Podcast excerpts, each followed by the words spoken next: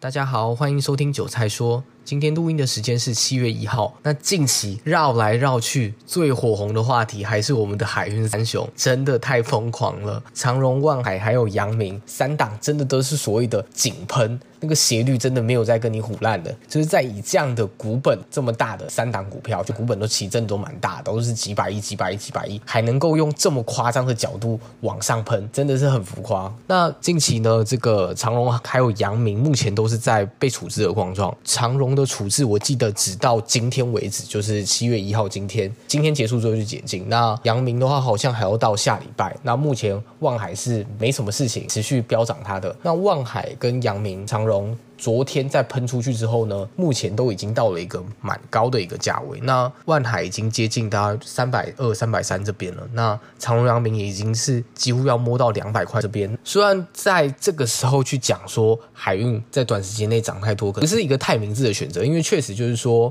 在技术面还是维持强势的时候，不要随便去猜头。但是我认为手上你持有现货，你可能有很多比较多部位的，或是你有很多涨的话，其实也可以在这样一个喷出的过程中做一个陆续涨越多减码越多的一个这样的一个操作模式。因为我认为这样的一个短时间内的飙涨。大部分还是因为资金的炒作，我完全对于海运的基本面没有任何的质疑。什么你长荣、阳明可能乐观的话，一年赚到三，税后赚到三十五块 EPS，那万海当然就更多嘛。我对这些都没有任何质疑。然后你用怎么样的本益比去推出它的一些合理价格，或者是净值比、本净比去推，你认为它的目标价都更高。就像是宏远投顾可能近期又说望海看到大概四百块左右，那目前其到三百三的时候，你就要去考虑，如果你还没有进场，要不要进场的问题。因为做个假设好了，假设望海一定会到宏远喊的那个价格四百一好了，那假设真的到了，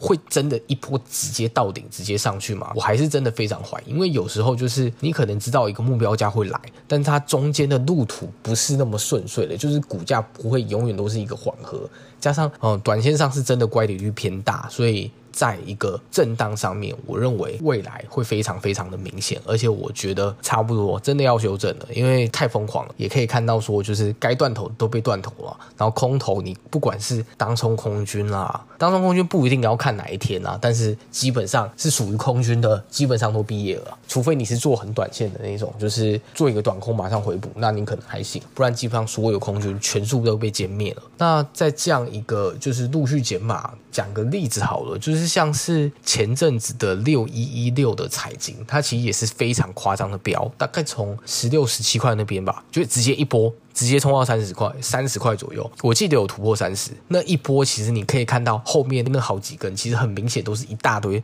短线大户大拿钱，然后就一直锁上去，一直当冲，一直锁，一直当冲，一直锁，然后直接到三十块之中，直接来一个 V 型反转。我记得第一次直接瞬间杀下来，就直接到。二十一还是二十二？通常在一些股本比较大的股票里面，要在技术面上面出现金头反转，其实是相对来说比较难的，因为它股本相对来说比较大，流通在外的股数也比较多，那可能大股东什么持有比较稳定的筹码也比较多。但是目前就是一大堆上市贵公司，每一家都就是申报哦，买行卖行，全民皆炒股啦，就就是一堆上市贵公司的本业都不好好赚，然后每个都来赚这种业外的炒股的收入，那一般大众的这个投入热度。也是水涨船高啊，但我不排除就是海运后面可能真的还有一点行情，但是我认为说以一个我个人的观点，还有一些风暴比，现在进场就算达到目标价，中间的过程你真的都不一定抱得住，又尤其是你可能有用一些哦融资的部位啊什么东西的，你中间如果